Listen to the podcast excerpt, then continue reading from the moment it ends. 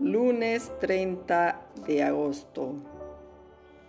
Memoria de Santa Rosa de Lima, Virgen. Evangelio de Lucas, capítulo 4, versículo 16 al 30. En aquel tiempo Jesús fue a Nazaret, donde se había criado. Entró en la sinagoga, como era su costumbre los sábados, y se puso en pie para hacer la lectura. Le entregaron el libro del profeta Isaías y desenrollándolo encontró el pasaje donde estaba escrito. El Espíritu del Señor está sobre mí porque Él me ha ungido. Me ha enviado para anunciar el Evangelio a los pobres, para anunciar a los cautivos la libertad y a los ciegos la vista, para dar libertad a los oprimidos y para proclamar el año de gracia del Señor. Y enrollando el libro lo devolvió al que le ayudaba y se sentó.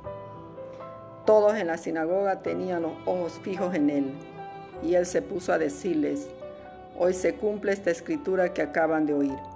Y todos le expresaban su aprobación y se admiraban de las palabras de gracia que salían de sus labios. Y decían, ¿no es este el hijo de José? Y Jesús les dijo, sin duda me recitarán aquel refrán, médico, cúrate a ti mismo.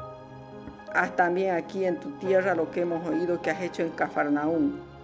Y añadió, les aseguro que ningún profeta es bien recibido en su tierra. Les garantizo que en Israel había muchas viudas en tiempos de Elías, cuando no hubo lluvia del cielo tres años y seis meses, y el hambre azotó a todo el país.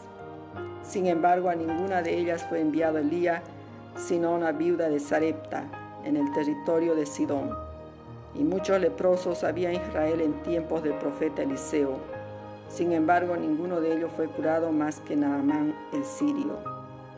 Al oír esto, todos en la sinagoga se pusieron furiosos. Levantándose, lo sacaron fuera del pueblo y lo llevaron a un precipicio del monte sobre el que estaba edificada la ciudad con intención de despeñarlo. Pero Jesús, pasando en medio de ellos, continuó su camino. Palabra del Señor. Gloria a ti, Señor Jesús. Queridos hermanos, en esta mañana del lunes de la vigésima segunda semana del tiempo ordinario, se nos presenta hoy a Jesús de Nazaret. El evangelista Lucas, cuya lectura continúa, continúa comenzamos hoy y se prolongará hasta el fin del año litúrgico. Ha llenado el primer episodio de la vida apostólica de Jesús con toda la profundidad de su vida. Su misión y programa mesiánico para judíos y paganos, la incredulidad de Israel representado aquí en sus paisanos de Nazaret, la persecución de la que es objeto ya inicialmente y lo será después hasta acabar en la cruz.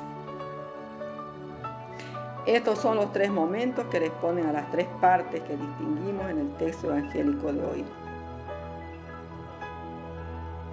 Cita donde dice Isaías que Jesús se auto-aplica en el hoy del presente. Segundo, rechazo de sus oyentes que no ve en él al ungido o Mesías del Señor, sino al hijo de José Tercero, intento de eliminarlo, unido al primer anuncio de Jesús, va su primer revés apostólico. La gente de Nazaret conocía demasiado bien a Jesús, que se había criado entre ellos, como para creer que el hijo de María, de José, el carpintero, había sido ungido por el Espíritu de Dios como el Mesías esperado del pueblo judío durante siglos. Su nombre de siempre, el que repetirán los apóstoles en sus pregones después de Pentecostés.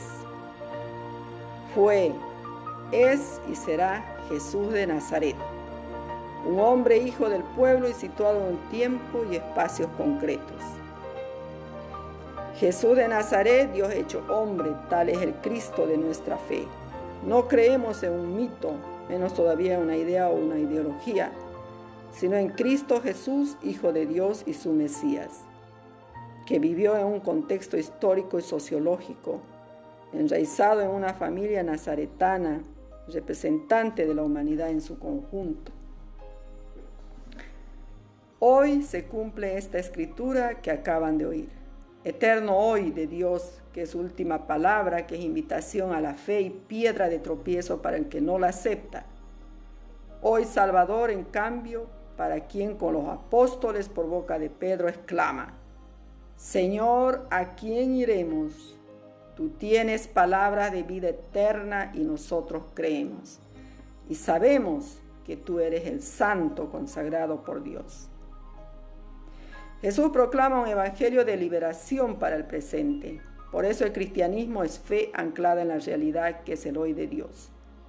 No somos nostálgicos del pasado, ni es la iglesia una comunidad vuelta hacia el ayer, ni siquiera en la celebración del culto, pues este no es memoria muerta, sino actualización en la fe de los hechos salvadores de Dios por Cristo Jesús.